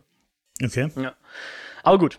Äh, jedenfalls, worauf ich raus will, ist, ich glaube, der Film, äh, man kann ihn so lesen, dass er, dass er quasi auf die Ausbeutung von solchen Sportlern hinweist. Aber mir kommt vor, das soll uns eher so zeigen, das ist so quasi, entweder du bist in der NHL, dann ist alles gut, oder du bist der Gladiator für die komischen russischen Oligarchen. ich glaube, das ist so ein bisschen die, die, die, die, der, das Entweder-Oder, was er uns aufspannen möchte. Ah, ich glaube eigentlich, dass, dass diese Ausbeutung, dass die ein Nebenaspekt ist, nämlich eben zum Beispiel in diesem Dialog, wo sie in dieser, in diesem Club sind und ich glaube, der russische Spieler sagt dann zum Chris Klein, also zum Jonathan so, ja, du kriegst viel Kohle, aber ich kriege ein Zehntel von dem, was du kriegst. Ja das war es eigentlich schon wieder. Mehr wird das dann gar nicht thematisiert. Und dass die halt auch nicht weg können, weil, weil sie irgendwie, weil ihre Familien mehr oder weniger in Geiselhaft sind mhm. und weil denen halt was passiert, wenn sie abhauen. Das eigentliche Thema ist halt äh, Medienethik. Ja. Was dürfen Medien zeigen ja. und was nicht? Genau. Und, und was, was, was ist mit dem Gewalt bringt Quote? Ja. Ja. Mhm. Wobei es und bietet dafür, jetzt auch nicht unbedingt der, einen nuancierten Blick drauf. Oder? Na, das nicht. Gleichzeitig denke ich mir, hätte man es halt auch ein bisschen Tarantino-mäßiger inszenieren können. Also, was wäre jetzt, wenn, wenn der Film inszeniert worden wäre wie Battle Royale und einfach Köpfe in der Gegend rumfliegen? Ja, genau. Und das, das bringt mich halt jetzt auch zu dem Punkt, ich glaube, der Film, ähm, bin mir nicht ganz sicher. Es, ist, es, ist, es gibt da so viel, nicht, nicht so viele Infos und nicht so viele äh, leicht findbare Infos jetzt bei meiner Recherche. Ich glaube schon, für mich wirkt der Film zumindest so, dass der McTiernan da nicht unbedingt machen hat können, was er wollen hat. Ich glaube, dass sie ihm da viel reinpfuscht haben, weil auch zuerst wollten sie ihn, glaube ich, runterkürzen auf ein, auf ein leichteres Rating, dass er quasi auch für Jugendliche geeignet ist. Dann irgendwann war er mal ab 18, ich glaube auch bei uns ab 18, dann mittlerweile wieder ab 16. Manchmal ist nackte Haut zu sehen, aber ich glaube in ein oder zwei Szenen nur und selbst da so halb absichtlich, ich weiß es nicht genau, was, also es ist nicht so wie bei Starship Troopers, dass es einfach äh, fuck everything, wir machen jetzt einfach, sondern es wirkt so, als wollten sie uns was sagen, aber es kommt dann nie wieder und. Also über die nackte Haut, finde ich, könnte man dann eh noch kurz reden. Ja. Ähm, ja, sollen wir einfach mal bei der Handlung weitermachen? Ja, genau. Also die, die, der Anfang ist, sie sind jetzt da und alles scheint gut. Aber dann, so was das erste, so das erste Mal so ein bisschen, ah, die, die, die, das trübt, das Erlebnis ist, dass dieser Toba heißt er, glaube ich, dass dem quasi der Helm runtergeschlagen wird und er dann äh, während des Spiels quasi stirbt und das anscheinend inszeniert wurde, damit die Quote hochgeht. Und das ist so das erste ich glaub, Mal. Stirbt, stirbt er oder kommt er nur ins Koma? Er ist dann ist jedenfalls nicht mehr im Film, ja. Schwer verletzt, Schwer verletzt auf jeden Fall. Genau. Und könnte das um, dann ähm, Absicht gewesen sein? Weil die Kameras haben ja schon vorher auf ihn gefilmt, obwohl sie noch gar nicht wussten, wissen konnten, was jetzt passieren wird. Und das, finde ich, wird uns als Zuschauern aber äh, zu früh verraten. Also eigentlich wäre es cooler, wenn man es zu dem Zeitpunkt noch nicht wüsste, weil du siehst ja, wie im Dreh, im Schneideraum mhm. oder halt in der Regie gesagt wird, Achtung, spiel da fünf Sekunden vor und so weiter. Also du siehst schon, dass das manipuliert ist. Ähm, es wäre eigentlich cooler, wenn du das als Zuschauer auch wirklich wie Jonathan wirklich erst in der Bar dann erfasst. Mhm. Dann wird das sicher mehr Impact haben auch, ja. Genau, und, und, und eben daneben haben wir dann immer mal wieder diese, es gibt da so ein paar ich, ich konnte dann irgendwann nicht mehr unterscheiden. Es gibt da so einen bösen TV-Produzenten, dann gibt es natürlich Jean Reno und den Naveen Andrews, die wirklich die, die Gesichter des Ganzen sind, aber da gibt es noch ein paar andere, die im Hintergrund irgendwelche Sachen machen, die dubios sind. Ja, es sind halt einfach dubiose Geldgeber oder irgend sowas. Genau. Oder? Und, und was halt auch so ein bisschen 90er ist, ist, es zieht sich halt so ein komischer Rassismus, nein, nicht Rassismus, aber so ein, so komische Klischees über, über Sowjets, sage ich jetzt mal ja, ganz voll, breit, also. äh, durch nicht-US-Länder vielleicht, nennen wir es so. Und Misogonie, also äh, Frauenobjektifizierung und so weiter, ist halt sehr nonchalant anwesend und, und wird nicht kommentiert und passt halt irgendwie so. Ja, und deswegen wollte ich drüber reden, weil das halt äh, einfach gemacht wird, um einerseits natürlich zu zeigen, was für ein böser Typ der der ist und der halt Menschen einfach als Ware betrachtet. Die, die Gladiatoren in der Arena mhm. sind ihm wurscht, können ruhig sterben. Aber die Frauen, die da um ihn angestellt sind, sind halt auch nicht besser. Das sind halt echt wirklich nur äh, schöne Puppen, die rumstehen und halt im besten Fall Getränke servieren dürfen. Ähm, und als Zuschauer, da kannst du dann schon denken, was die sonst noch anstellen dürfen.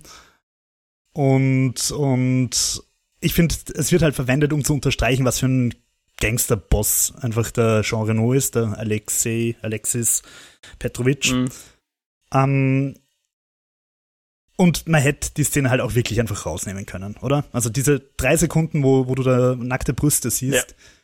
Bringt gar nichts in Wirklichkeit, ja. Äh, bringt wirklich nichts, außer dass der Film halt in den USA wahrscheinlich ein schwierigeres Rating kriegt und ähm, dass wir halt wissen, okay, Osteuropa, Korruption, Prostitution, übler Laden oder beziehungsweise Ostasien. Ja, ich, ich glaube, es ist, Kasachstan. Ich glaube, es ist, ich weiß nicht, ob es nicht sogar eine andere Sportlerin ist, dass die, dass die Umkleideräume irgendwie quasi gemischtgeschlechtlich sind oder so. Doch, doch, die sind die, okay. die Umkleideräume, also du, der, der Jonathan kommt da rein und die Aurora, ja. gespielt von Rebecca Romin, Stamos damals noch, jetzt nur noch Rebecca Romin, ähm, zieht sich gerade um, beziehungsweise trainiert oben ohne, weil warum auch nicht? Ja, das ist dann ein bisschen später schon, ja, genau, ja. Aber ja, also es dürften gemischte Garderoben sein.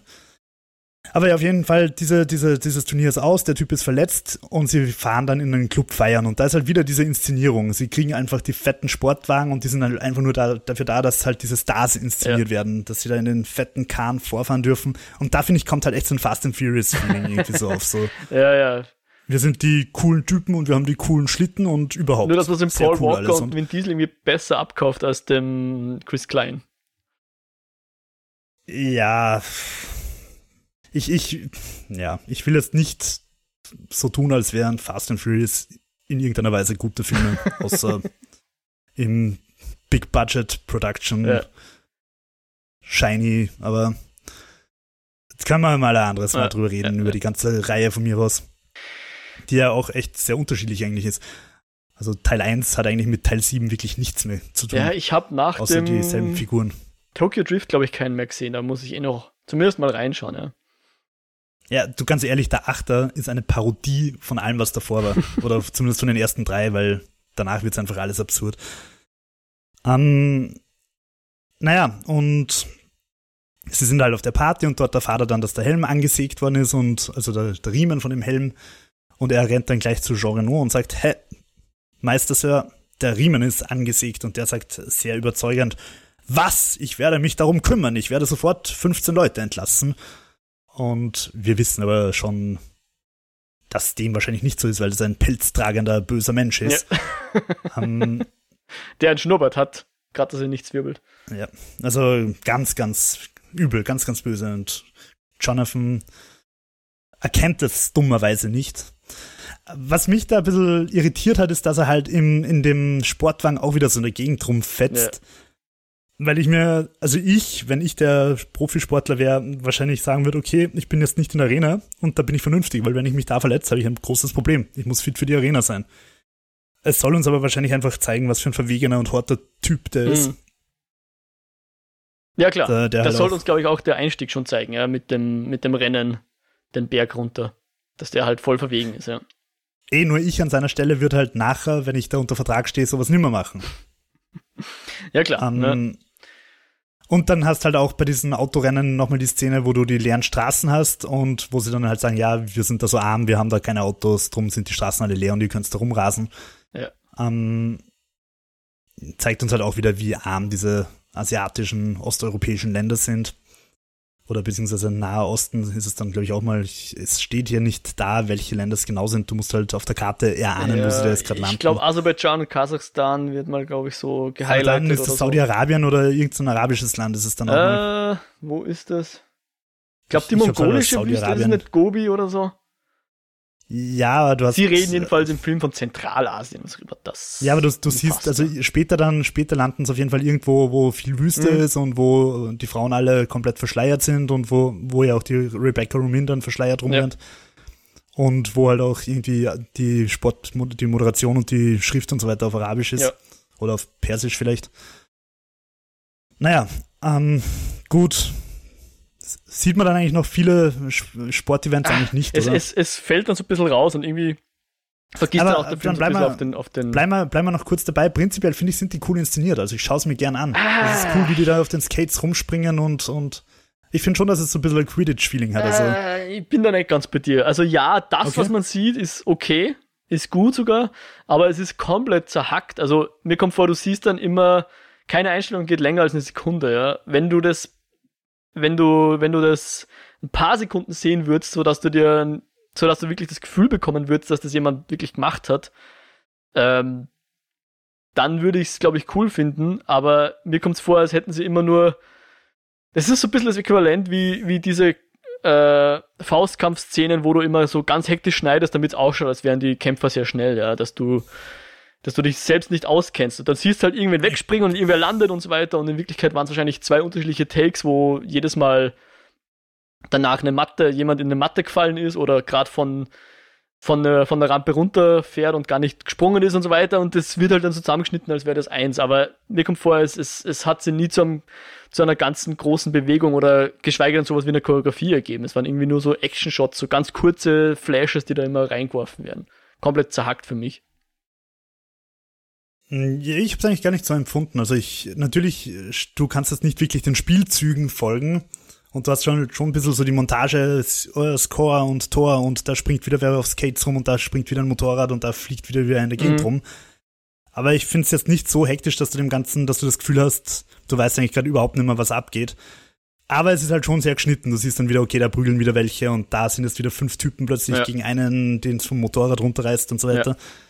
Also Ähm, die Dramaturgie innerhalb der Sportevents ist halt nicht vorhanden. Weil bei Harry Potter Quidditch, auch wenn jetzt Quidditch nicht unbedingt der, also die die Quidditch-Matches ist uns eigentlich der Ausgang relativ wurscht, ja, außer dass sich halt dann unsere Helden freuen oder traurig sind, weil sie verloren oder gewonnen haben. Aber du hast zumindest schon das Gefühl, äh, du kannst folgen, wer jetzt in dem Spiel die Oberhand behält oder wer mhm. die Underdogs sind. Und bei Rollerball, außer das Ergebnis oder außer das, was sie uns sagen, wirklich wortwörtlich sagen, hättest du jetzt nicht das Gefühl, du könntest einschätzen, ob da jetzt Mannschaft A oder B besser ist, oder?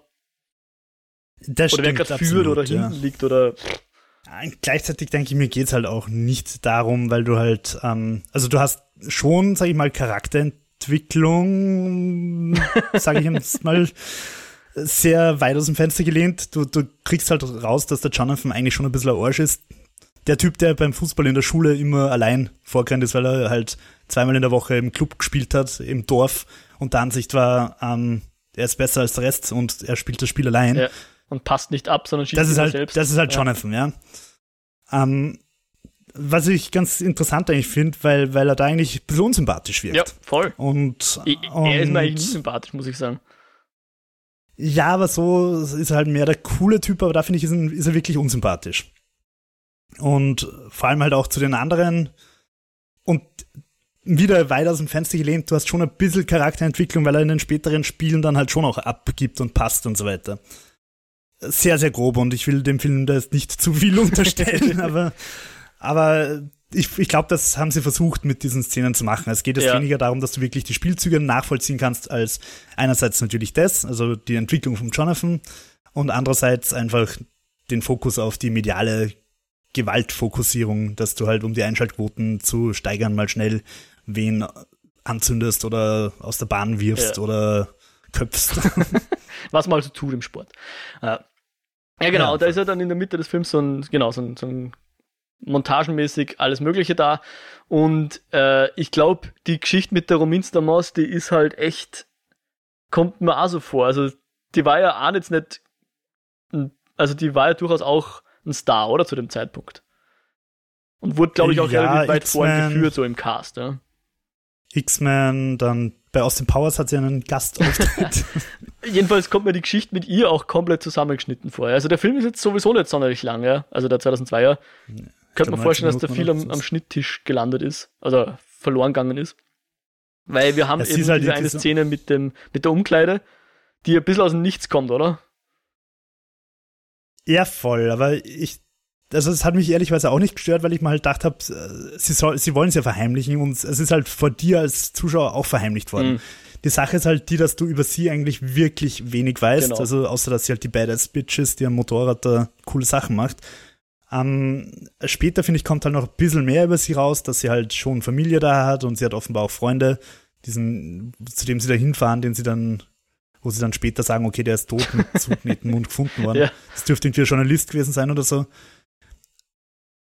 sie versucht, also es kommt halt raus, dass sie schon sehr versucht, ihr Privatleben zu verheimlichen, damit halt, damit der Alexis nichts gegen sie in der Hand hat. Ja, genau, aber es ist alles umsonst, weil der Alexis weiß es ja eh.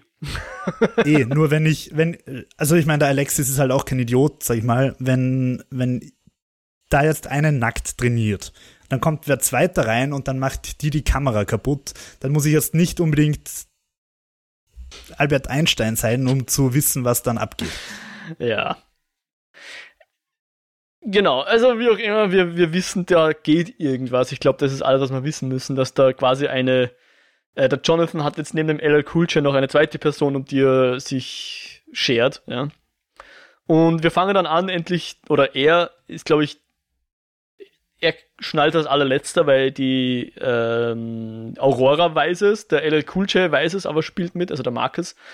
Und der Jonathan ist dann der Letzte, der drauf kommt, was? die machen das alles nur für Quote und die, die wollen, dass wir brutal sind und wie das dann so kommt, dann fangen sie langsam an, dass sie aussteigen wollen. Und da kommt dann immer mal ja. wieder so ein Running Gag mit seinem Wirbelsäulenprotektor, den er sich nie aufschnallen will. Und der ist ja. komplett dämlich auch, warum er das nicht tut. Ja. Und das ist dann aber später nochmal wichtig, deswegen bringen wir es jetzt zwei, drei Mal, dass wir auch checken, oh, der hat nie seinen Wirbelsäulenprotektor drauf. Und sie, sie haben ja. dann so einen super schnell zusammengeschusterten Plan, den nicht mal wir als Zuseher mitbekommen, bis, es, bis sie ihn quasi umgesetzt haben, dass sie abhauen wollen. Also quasi, dass der Elle Coolj aus dem Krankenhaus abgeholt wird von der Ruminster Moss in Verkleidung. Äh, und sie hauen dann ab und wollen über die Grenze. Aber wie gesagt, Alexis hat sie längst durchschaut und äh, ist dann auf der Spur, schaut sich dann das noch so ein bisschen an, kommt dann irgendwie mit einem Offroad-Flugzeug, was ich nicht verstanden habe, was da jetzt ein Flugzeug genau tut hier, aber okay, holt das naja, sie halt dann ein, weil die. Sie einholen, ich glaube, darum geht es ja. in erster Linie. Aber die Szene finde ich auch besprechenswürdig, nämlich aus dem Grund, weil, weil mich diese Nachtkamera, ja. also diese Restlichtverstärkerkamera-Ästhetik ja. unglaublich genervt hat. Das ist cool bei Splinter Cell, wenn du selber spielst, aber dass da einfach wirklich, mir ist die Szene schon relativ lang vorkommen und es ist alles nur in diesem grün-kalten, grün-schwarz habe ich eher anstrengend ja. gefunden. Also da, muss ich sagen. Der Dennis, mit dem ich ja den Lichtspielcast mache, der hat gesagt, das dürfte irgendwie so ein. Sie haben die Szene gedreht und sie war zu dunkel und dann haben sie aber nicht gewusst, was sie machen sollen, weil die Nachdrehs auch nichts geworden sind und dann haben sie gesagt, ja, hau mal einen Filter drauf, dann schaut es aus, als wäre es Absicht. Weil man erkennt de facto auch wirklich nichts in der, in der Szene, wie sie im Film ist, schon gar nicht in SD. Also da ist wirklich Matsche zu sehen und irgendwas passiert und irgendwelche Lichter fahren herum, man erkennt noch die Scheinwerfer man merkt da. Den Eindruck habe ich aber ehrlicherweise nicht gehabt. Also ich habe schon gesehen, was passiert. Ja, dann war vielleicht die DVD-Version sogar noch besser als die SD-Version. Ja, im Groben, aber. Ja, vielleicht hat es die Playstation, die, die rechnet ja ein bisschen hoch, okay. die DVDs. Vielleicht hat die das nochmal aufgehübscht oder so, ich habe keine Ahnung. Ich habe schon im Großen und Ganzen kapiert, was ja, abgeht und Ganzen, okay, da kommen jetzt Chips.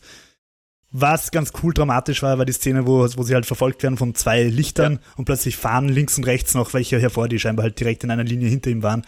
Oh nein, sie werden von drei Leuten verfolgt. Ja. Ja, und auch, dann, dass das, das Flugzeug, Flugzeug dann, also zuerst glauben sie, es kommt was schnell näher, was ein Auto ist. Wieso ist das so schnell? Oh, es ist ein Flugzeug, was auf der Straße geflogen ist. Keine Ahnung. Ja, und der, der Spruch ist dann schon irgendwie ganz lieb, oder? So ist wieder so ein 90s One-Liner, wo, wo er sagt, ha, wir haben ein, wir haben ein Offline, Offroad. er sagt, dass das kein Offline-Motorrad ist. Offroad. Und, ja. und, äh, Offroad. Und, und der, der Markus sagt, ah, sie, sie haben ein Offroad-Flugzeug. ja. Ja, naja gut, und dann sind sie halt kurz vor der Grenze und der Markus sagt, ja, du musst jetzt darüber, weil zumindest, ah na, der, der Jonathan sagt zu Markus, du gehst drüber, weil du hast Familie und äh, dass zumindest einer von uns rüberkommt. Ich weiß jetzt nicht, warum genau auf einmal Nummer zwei Leute auf ein Motorrad passen, nachdem sie gestürzt sind, aber ja, weil so. sie den Sprung nicht schaffen. Ah, genau, richtig. Da müssen sie den Sprung machen. Den schafft dann der Markus das aber. Das ist so eine Hänge, so eine Hängebrücke, ja. so eine, wie heißt denn diese Brücke? Zugbrücke, Zugbrücke, die halt irgendwie so aufgeht. Mhm. Voll. Und was, wo ich mir halt auch denke, das haben es drehbuchtechnisch auch wieder ein bisschen deppert gelöst. Also es ist so easy way out irgendwie. Markus springt halt drüber und wird dann mit einem Elefantentöter-Sniper mega Ding abknallt. Wo ich mir halt einfach denke, realistischerweise hätte der Alexis halt einfach diese Grenzbeamten bestochen und die hätten ihn einfach ausgeliefert und er hätte ihn wieder im Team gehabt. Nur sie wollten halt für die Dramatik einfach auch die Situation von Jonathan ein bisschen verstärken mhm. und drum haben sie ihn halt abknallt. Ja, ja aber mir kommt vor, Jonathan verkraftet das relativ gut dass jetzt hier sein bester Freund abgeknallt ist, aber er, er, er tut dann so, als würde er eh mitspielen und macht dann also so. nur ums Geld geht. Genau, macht dann so einen Deal mit dem Alexis, aber der Alexis hat ihn ja wieder durchschaut. Und das fand ich ganz cool, weil da kommt jetzt der mhm, Jonathan mhm, und tut so, ja klar, aber schafft mir die eine da vom Hals, weil die mag ich nicht mehr, die ist so, die klammert so und so. Und dann denken wir, okay, das ist ja wohl selten dämlich. Und dann erfahren wir aber, dass der Alexis das eh durchschaut. Das fand ich eigentlich ganz cool, ja. Das habe ich ja, auch ganz ja, cool gefunden, ja. Und da ist dann halt auch wieder so eine Szene, die ich irgendwie recht memorabel gefunden habe, nämlich er sagt ja, bitte bring sie irgendwo weg, dann sagt er, dann sagt er Alexis, ja, okay, ich, ich bring sie um. Dann sagt der Jonathan, na, na, bitte nicht umbringen, nur in einer, ich will sie halt einfach nicht mehr sehen. Sie ist lieb, aber ich will sie halt nicht genau. mehr sehen, sie nervt mich. Und der, der Alexis macht halt Drama, Drama und gibt sie ins goldene Team. Und wie wir schon am Anfang wissen, die Goldenen sind die Bösen. Und äh, dadurch sehen wir halt jetzt auch die Perspektive der Goldenen, wie die in der Umziehgarderobe den Plan schmieden, quasi wie sie wen, wie sie die Quote hochtreiben werden, mhm. indem sie so mit spitzen Schaufeldingern, also die, die, den Ball nehmen sie mit so Schaufeln auf und die sind da halt angespitzt, bereit, geschärft, zu köpfen. Wie eine Klinge, ja. Geschärft. Also es, und dadurch, dadurch, dass ihr Team gewechselt hat, sehen wir das jetzt. Und was man da jetzt auch noch kurz erwähnen muss, ist, dass manche Spieler, und ich habe nicht ganz verstanden, welche, die kriegen diese Tattoos ja. und das Auge tätowiert. Und ähm, ich habe den Eindruck gehabt, manche sind irgendwie stolz drauf, dass sie das kriegen. Nur also ich denke mir halt, dass du zwangstätowiert wirst, ist halt auch eins der demütigsten Sachen, die du machen ja. kannst. Und ich, für mich ist das halt auch total mit, mit Prostitution konnotiert und mit Zuhälterei. Dass halt irgendein Zuhälter von seinen äh, Prostituierten verlangt, dass sie sich halt irgendwas tätowieren lassen, seinen Namen oder irgend sowas. Also ich finde, das war, war halt einfach wieder so eine Szene, wo die, wo sie einfach gedemütigt wird und, und wo halt zeigt wird, okay, du gehörst mir und ich kann mit dir machen, was, was ich, ich will. Ich glaube, es soll es auch suggerieren, ja aber es wurde nicht so ganz erklärt. Mir kommt vor, die, die Einheimischen sind quasi die, also nicht die Stars, die Stars dürfen untätowiert bleiben. Wie der Jonathan und der Markus.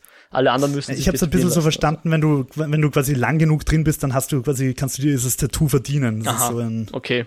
So Hall of Fame quasi oder so. So habe ich es am Anfang vom Film interpretiert, weil da siehst du mal, wie irgendwer sagt, ah, ich habe endlich mein Tattoo bekommen. Ja. Nur bei ihr, vor allem weil sie ja auch eigentlich gern aussteigen würde, aber halt nicht kann, weil ihre Familie noch mit, also dort lebt und die halt sonst verschwinden würde wahrscheinlich. Bei ihr ist es halt einfach Demütigung. Ja, definitiv, genau. Und jetzt erfahren wir halt noch sowas vom Jonathan dann, naja, eigentlich erfahren wir halt nicht wirklich. Es kommt dann jedenfalls zu diesem Spiel Rot gegen Gold, was so unser Showdown im Film ist.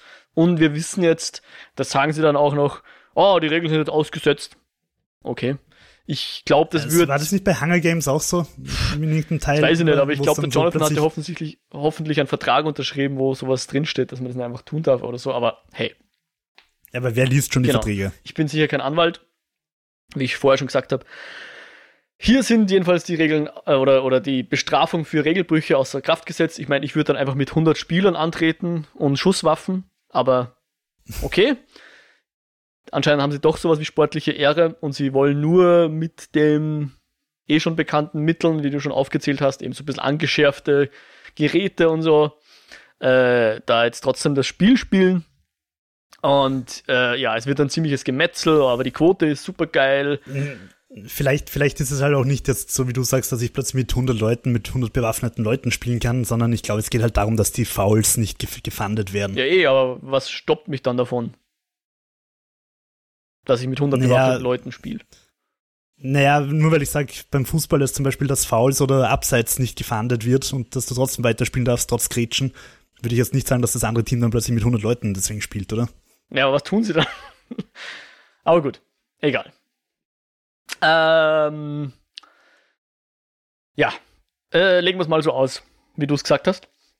Äh, äh, äh, äh und es wird dann jedenfalls blutig. Also sowohl der Jonathan teilt aus, als auch die, die andere Mannschaft. Und, und da war irgendwie ein bisschen eine weirde Szene, nämlich die Rebecca Romin wird eingetauscht, fährt auf ihrem Motorrad oder hüpft sofort auf den, auf den Jonathan und sagt, du musst da weg, die wollen dich umbringen, ja. du musst da weg. Was dramatisch natürlich schon ganz cool ist, nur dann wird sie halt sofort wieder ausgewechselt, wo ich mir denke, okay.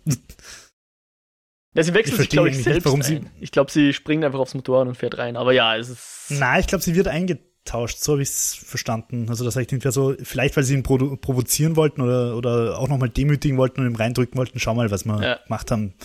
Du musstest gegen deine Liebe, Liebe Spusi kämpfen.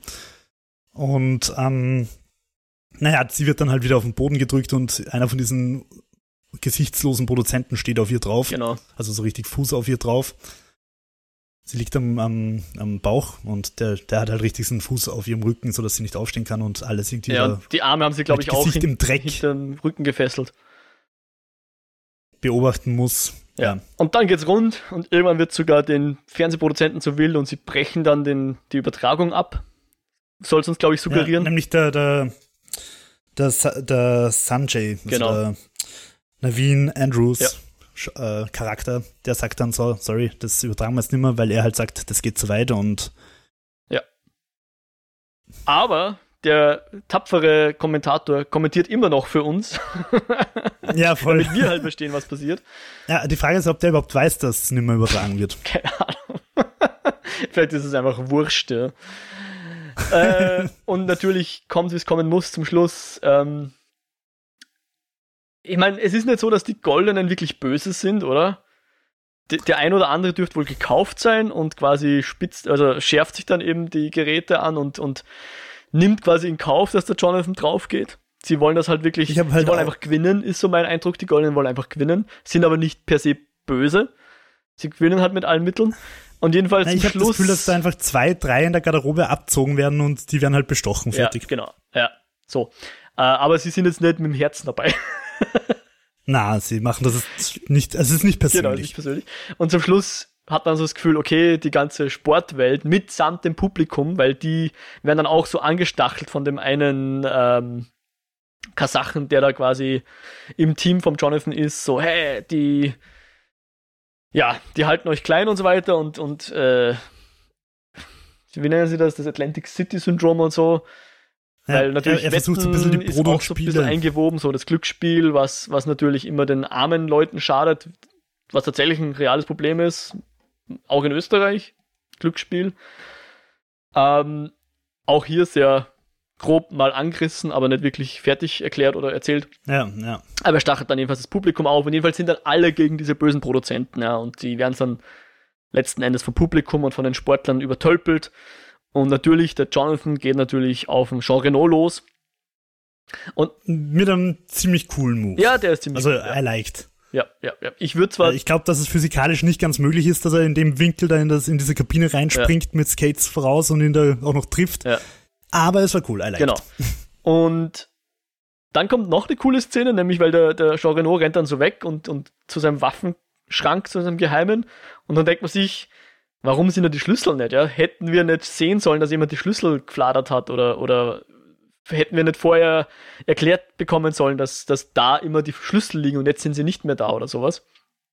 Aber es wird dann später aufgegriffen, weil natürlich der Navin Andrews das anscheinend so geplant hat oder zumindest dem äh, Jonathan verhelfen will, dass er den Genre nur umbringt, damit er selber dann in die Macht kommt. Ähm, ich habe mir in, der, in, dem Moment, ehrlich, ich habe da auch drüber nachgedacht und habe mir gedacht, okay, vielleicht ist das halt einfach nicht sein Büro oder was, oder er kennt sich halt nicht so gut aus und hat es halt noch nie braucht. Das war halt so meine mhm. Interpretation, bis dann die Aufklärung mit den Schlüsseln kommt. Und ich finde, dass das irgendwie sehr angenehm un-Tschechows-gunnig ist. Ja. Genau. Und äh, wir haben eh schon öfter mal drüber geredet, ich finde es super nervend, wenn du dann vorher noch die Schlüssel in Nahaufnahme siehst und siehst, wie er die in die Tasche steckt, der Navin. Mhm. Finde ich, find, halte ich dem Film auch zugute. Das ist so ein bisschen dieses typische Strukturen brechen, wie es auch Valerian die ganze Zeit macht. Das mag ich. Mhm. Genau. Ob es jetzt Absicht ist oder, oder Zufall, aber es, es kam bei mir es auch. Es kann vor allem halt auch wirklich sein, dass du, wie du gesagt hast, dass das im Schnitt ja. einfach. Genau. Ja, das erklären wir noch, das müssen wir vorher mal einführen. Ja. Die Zeit nehmen wir uns nicht. Ja, und das ist dann irgendwo so das Ende, ja. Der Navin Andrews wird dann, glaube ich, auch umgebracht oder unschädlich gemacht. Keine Ahnung. Naja, er wird erschossen mit der Schrotflinten, die ah, ja, genau. noch immer in dem Schrank Genau, also der Jonathan ist halt jetzt ein mehrfacher Mörder, aber hey, der, der Film ist jetzt. Ja, aber es ist, in, es ist in Kasachstan oder in Osteuropa passiert, das ist wurscht. Richtig. Naja, auf jeden Fall, der ist dann auch tot und da, das finde ich ist der nächste Punkt, den, den ich dem Film einfach zugute halte. Er, er, er dann kommt kein großer Sonnenuntergang und kein großes, du siehst ihn, wie er wieder in den USA landet und sich jetzt ein netter Familienvater wird oder um sich, sich um die Kinder von Marcus kümmert oder so. Einfach, er ist erschossen und Film aus. ich finde es, also das Ende war sowas von abrupt. Ich habe es aber herrlich gefunden, weil ich mir einfach gedacht habe, der Film würde, also es bringt, würde nichts bringen, wenn du erst nach drei Minuten kitschiges Ende mehr hättest. Ja. Oder wie er Händchen haltend mit Rebecca irgendwie am Strand entlang läuft oder was. Mhm. Story ist erzählt, aus. Ihr wisst ja, wie es weitergeht. Jada, jada, jada. ja. Also ich hab's, das habe ich schon irgendwie auch ziemlich geil gefunden. Ja. Äh, ja, also irgendwas ist da wohl schiefgegangen. Entweder hat der McTiernan einen schlechten Tag gehabt, 200 Tage in Folge, oder wie auch immer, wie lange man so einen Film dreht. Oder das Studio hat ihm reingepfuscht, oder die Editoren, er hatte keinen Final Cut und die Editoren haben es vermurkst, weil was auch so schräg ist, ich weiß nicht, ob es da aufgefallen ist, manchmal waren so ganz komische Schnitte, nicht zuletzt so John Woo-mäßig, dass du äh, so eine Sekunde oder eine halbe Sekunde wiederholst. Also du siehst die Action und dann springt, springt man quasi zeitlich nochmal zurück und du siehst die Action nochmal, aber aus einem leicht anderen mhm. Kamerawinkel oder einfach mit einer closeren Einstellung oder sonst irgendwas. Das kam so drei, vier Mal im Film. Das ist, glaube ich, wenn die, also das kenne ich halt aus Filmen, wenn sie sehr stolz auf ihre Ja, ja, und der John Woo macht das ja gern, zum Beispiel, zum Beispiel auch im, im, im äh, Mission Impossible 2, wo es, glaube ich, das erste Mal war, dass ich sowas gesehen habe. Äh, ja, war hier auch ein bisschen unmotiviert. Mhm. Ong Bak zeigt dir die Stunts auch alle aus fünf Perspektiven, mhm. fünfmal am Stück. zu Recht, weil es halt einfach ein paar der besten Stunts sind, die es gibt, aber ähm, ja.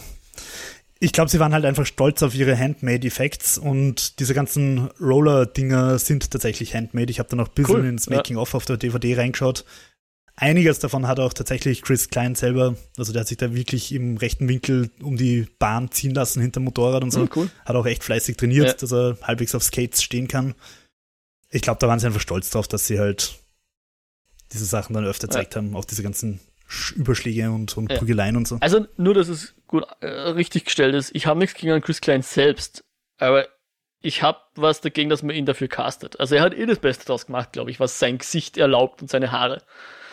Aber ja, ich hätte, glaube ich. Ich glaube, du bist einfach zu 2020 The Rock gebiased, der den heute spielen wird. Äh, ich weiß ja nicht. Na, irgendwie hätte er ein bisschen mehr, mehr Edge sein müssen, kommt mir vor. Dadurch, dass er ja so ein Draufgänger ja, ist. Ja. Ich finde halt, Chris Klein ist nicht Edge, der ist der most Ja, smooth, eben. Sag ich ja. Langweiligste Dann Dudes sind wir uns ever. ja einig. Das ist ja genau das. Du hättest wen braucht, der Edge hat und nicht Chris Klein. Ja? Das ist so wieder, wieder. Aber wen, wen hättest du gern, vor allem aus der Zeit? Aus der Zeit, wer, wer waren damals so? Keine Ahnung. Äh. Ja, Dings, Paul Walker. ja, von mir aus, genau. Vin Diesel. Der hat ja dann eh Triple X und so gemacht, ja. Ey, und ich finde, ich find, dass der Film halt wirklich irgendwie so in diese Liga fällt. Ja, eh, ja. Und ich, wahrscheinlich, wenn man es jetzt ganz objektiv sieht, wird Triple X und, äh, wahrscheinlich schon irgendwo auch noch ein bisschen besser sein. Ja. Oder sogar viel besser. Aber für mich emotional und subjektiv ist es ehrlicherweise ein bisschen kupft wie Katsch, ob ich mir Rollerball oder Triple X anschaue. Okay. Oder Fast and Furious 4, 5, 6, mhm. 7. Da, das siehst halt, okay, die haben nochmal 100 Millionen mehr Budget gehabt, aber der bessere Film ist Fast and Furious 7 auch nicht, obwohl er von James Wan gemacht ist. Ähm, und das habe ich vorher gemeint, dass das Rating halt irgendwie ein bisschen unfair ist, weil es, ich, also mir gibt tatsächlich Rollerball was, was mir viele von diesen Hochglanz Fast and Furious 7 Dinger nicht geben. Mhm. Ich finde, der Film hat einen unglaublichen Charme. Der ist irgendwie so, es ist im Prinzip ein B-Movie, der sich irgendwie in die A-Klasse verlaufen hat. und, aber ich finde ihn total charmant irgendwie. Also, du siehst so, er versucht was und irgendwie schafft es nicht so recht und irgendwie ist er trotzdem lieb und zieht sein Ding irgendwie durch und die Action ist dafür, dass sie handmade ist und da äh, Motorräder in einer verrückten Bahn rumhüpfen. Ganz okay, die Outfits und so weiter sind irgendwie alle durchdacht und, und das Setting finde ich cool, dass es halt einfach mal um eine fiktive Sportart geht und nicht wieder um Straßenrennen. Mhm. Und nicht in der halt Zukunft, sondern im Jetzt, ja also ich finde, der Film gibt mir was. Also ich schaue mir den Film gern an. Ich also ich schaue mir jetzt nicht, ich habe ihn jetzt wahrscheinlich zum dritten Mal in den letzten 30 Jahren gesehen. Aber ich muss sagen, ich habe es nicht bereut. Ich habe ihn, ich habe einfach schon schlechtere Filme ja. gesehen, die mir weniger gegeben haben. Ja. Transformers 2, 3, 4. Wir haben eigentlich sogar ähnlich gute Filme besprochen. Also ich glaube auch mit Rollerball kann ich mehr anfangen als zum Beispiel Mortal Kombat, wo wir vielleicht wieder beim Sportfilm wären. äh, ja, oder Resident Evil, eben der erste Resident Evil Film von Paul W. Anderson, schaue ich mir sehr viel ungern, ungerner nochmal an als Rollerball. Okay. Ich, aber was, was ich eigentlich schön finden würde, wäre nochmal ein Rollerball Remake. Vielleicht, das durchaus auch wieder so im Jahr 2040 oder so spielt. Mhm. Nicht mit zu viel CGI ähm, von dem Typen, der John Wick gemacht mhm. hat oder äh, The Raid. Ja, wie heißt der, der oder so ähnlich? Also, Atomic Blonde weil, weil und so. Geschichte, der Leech. Genau, die Geschichte hat auf jeden Fall äh, Potenzial und also was sagst du jetzt abschließend so als finales äh, Urteil? Äh, Hast du es bereut, 5 Euro dafür zahlt zu haben? Äh, 3 Euro wäre mir, glaube ich, lieber gewesen, weil ich ihn, glaube ich, nicht mehr anschauen werde. Also ich hätte ihn renten sollen, so viel sage ich. Aber wie gesagt, also Mortal Kombat war jetzt auch nicht unbedingt besser. Und ja, ich, ich würde auch sagen, da war wahrscheinlich mehr drinnen, im Sinne von vielleicht, also so im Sinne, weil du gesagt hast, der B-Movie, der in der A-Liga reingestolpert ist oder so. Ich glaube, da war vielleicht sogar mal ein A-Liga-Film, den sie dann zurückgeschnitten haben auf einen B-Liga-Film. Und ja, ich glaube, ein Remake könnte funktionieren, vor allem wenn es dann eben geile Action. Also du hast jetzt äh, Atomic Blonde zum Beispiel von, von David Leach und äh, eben George Miller habe ich schon angesprochen und der Typ von äh, John Wick, ich glaube, der ist irgendwie irgendwas Hofsky oder so. Schau's ja, das ist auch der David Leach. Zumindest äh, ist er beim ersten Teil, glaube ich, uncredited oder Co. Co-Director oder so. Und bei dem, beim zweiten, glaube ich, war er dann richtig Nee, ich weiß es nicht. Auf jeden Fall ein cooler Typ, der David Leach. Ja, Jet der Helsky heißt der, John Wick Regisseur. Ja, genau. Wenn die sowas machen würden und vielleicht dann noch ein äh, bisschen ein edgieres äh, Drehbuch, sage ich jetzt mal, also eins, was auch ja, die Missstände ein bisschen mehr aufzeigt und ein bisschen mehr auf unsere tatsächliche Probleme überträgt und nicht so fiktivisiert. Ich, ich vermute, es würde halt heutzutage um, um Feminismus gehen. Das wäre halt wahrscheinlich irgendwie, dass halt irgendwie die Frau viel schlechter bezahlt wird oder so. Ähm, aber es muss ja nicht schlecht sein, also vor allem, weil Atomic Blonde finde ich einfach auch ein, also einer meiner Lieblings-Action-Filme einfach mhm. ist. Ähm, ja, es wäre wär durchaus interessant. Ja, ich glaube, man kann in unterschiedliche Richtungen gehen. Ja, also entweder du machst es einfach, also die drei Themen, die du bedienen kannst und wahrscheinlich solltest du nicht alle bedienen, weil dann wird's ähm, so halb ansetzen. Ja, also zum Beispiel das klar. Problem hatte ich mit mit dem letzten Spike Lee Film, wie hieß denn der Five Bloods? Der hat halt hundert verschiedene Themen angerissen der hat auch jedes der Themen besser, meiner Meinung nach, also äh, angesprochen, als, als jetzt der Rollerball das gemacht hat. Aber trotzdem, ich würde halt schon schauen, dass es ein bisschen fokussierter bleiben sollte, meine Meinung. Äh, und bei, bei Rollerball kannst du natürlich entweder eben die Sportler-Geschichte oder eben die Ungleichheit der Gehälter oder eben auch ähm, einfach das, äh, die Medien, wie sie mit Gewalt umgehen und so.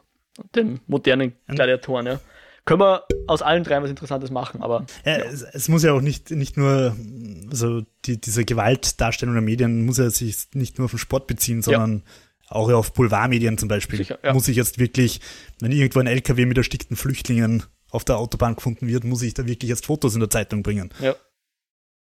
Ähm, ja, also meine Angst bei einem Remake wäre halt, dass es dann so CGI-futuristische Bahnen mit Loopings oder so wären. wo sie halt auf Düsen-Skates irgendwie durchfetzen oder so. Mhm. Also es wäre halt wirklich wichtig, dass es down to earth bleibt mit echten Menschen, die durch echte Parcours irgendwie durchfetzen. Ja. Wobei ich sagen muss, ich liebe solche Parcours. Also ich, ich würde mir wünschen, dass sie vielleicht je nach Arena auch ein bisschen anders ausschauen, weil die haben jetzt, glaube ich, alle dasselbe Layout gehabt mhm. andere Fallen haben zum Beispiel oder andere Rampen, andere Hindernisse, wie auch immer. Das wäre noch ganz cool. Und ja, ich würde auch, ich bin auch bei dir, dass es unbedingt noch in der Form realistisch sein muss. Ja, also nicht irgendwelche Magnetbahnen, wo du dann riesen Loopings machst und 1000 kmh fliegen kannst oder so, sondern dass es alles ein bisschen geerdeter bleibt. Da wäre ich auch bei dir. Äh, lustige Fun-Story noch. Ich habe halt, ich bin auch draufgekommen bei der Recherche, dass es halt zum 2002er fast nichts gibt. Und zum 75er gibt's aber doch einiges. Und da war irgend so ein Video mit zehn Fakten über den 75er. Und unter anderem ist es darum gegangen, dass nach dem Film irgendwie einige Angebote von diversen Sportsendern kommen mhm. sind oder von Produzenten, dass sie halt das Konzept kaufen wollen und halt ja. in der Realität umsetzen wollen. Und sie haben es halt nicht verkauft, weil sie gesagt haben, hey Leute, ihr habt nicht verstanden, worum es geht bei der ganzen Geschichte, nämlich darum, dass genau das nicht passieren ja. soll. Und anscheinend hat auch der Cast so zwischen Drehpausen tatsächlich einfach Rollerball gespielt. Also ich nehme mal an, wesentlich harmloser und nicht drauf aus, sich zu verletzen, aber die hatten wohl tatsächlich Spaß an dem Spiel zumindest ein bisschen. Na gut.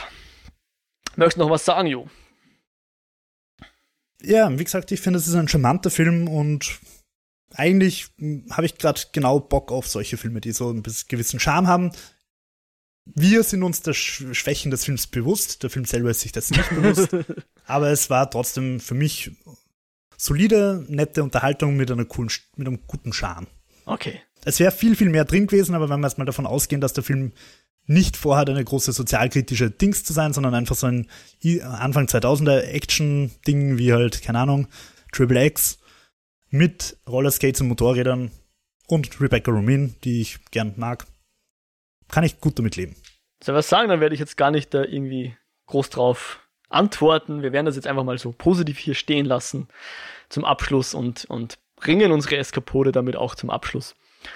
Und sagen mal, das war's für heute. Wenn ihr, also wir hoffen natürlich, dass es euch gefallen hat und wenn das nicht so ist, dann lasst es uns wissen. Wenn es euch gefallen hat, lasst es uns wissen. Wenn ihr sonstiges Feedback habt oder Fragen, zur Eskapode oder zur Show allgemein. Wenn ihr sonst uns irgendwas sagen wollt, schickt uns eine Mail, eskapoden.kinofilme.com oder hinterlasst einen Kommentar auf der Website kinofilme.com slash eskapoden. Wir sind auch auf Twitter, at eskapoden und natürlich auf Spotify und Apple Podcasts und im RSS-Feed. Ihr kennt das ja alles. Über Reviews und Wertungen freuen wir uns und natürlich über persönliche Empfehlungen auch. Jo, wo findet man denn dich im Internet? auf Twitter at WhiteRabbit360 oder auf YouTube Jo, J-O, Meyerhofer, M-Y-R, Hofer. Ähm, und ich habe tatsächlich, wie in, letzter, in der letzten Folge angekündigt, ein Video zu Resident Evil 7 gemacht, wo ich mich natürlich auch freue, wenn wer reinschaut. Fünf Minuten, einfach kurz, was ist Resident Evil 7 und wie hat es mir gefallen. Ähm, ja, Mo, wo finde ich dich? Ich bin auch auf Twitter, at Mojack, mit einem CWCs am Ende. Und wer noch mehr von mir hören will, der kann gerne mal in den Lichtspielcast reinhorchen. Findet man auch auf kinofilm.com. Damit verabschieden wir uns für heute. Wir hoffen, euch geht's gut da draußen und wir sehen uns beim nächsten Mal wieder. Oder hören uns vielmehr beim nächsten Mal wieder. Auf Wiederhören. Ciao.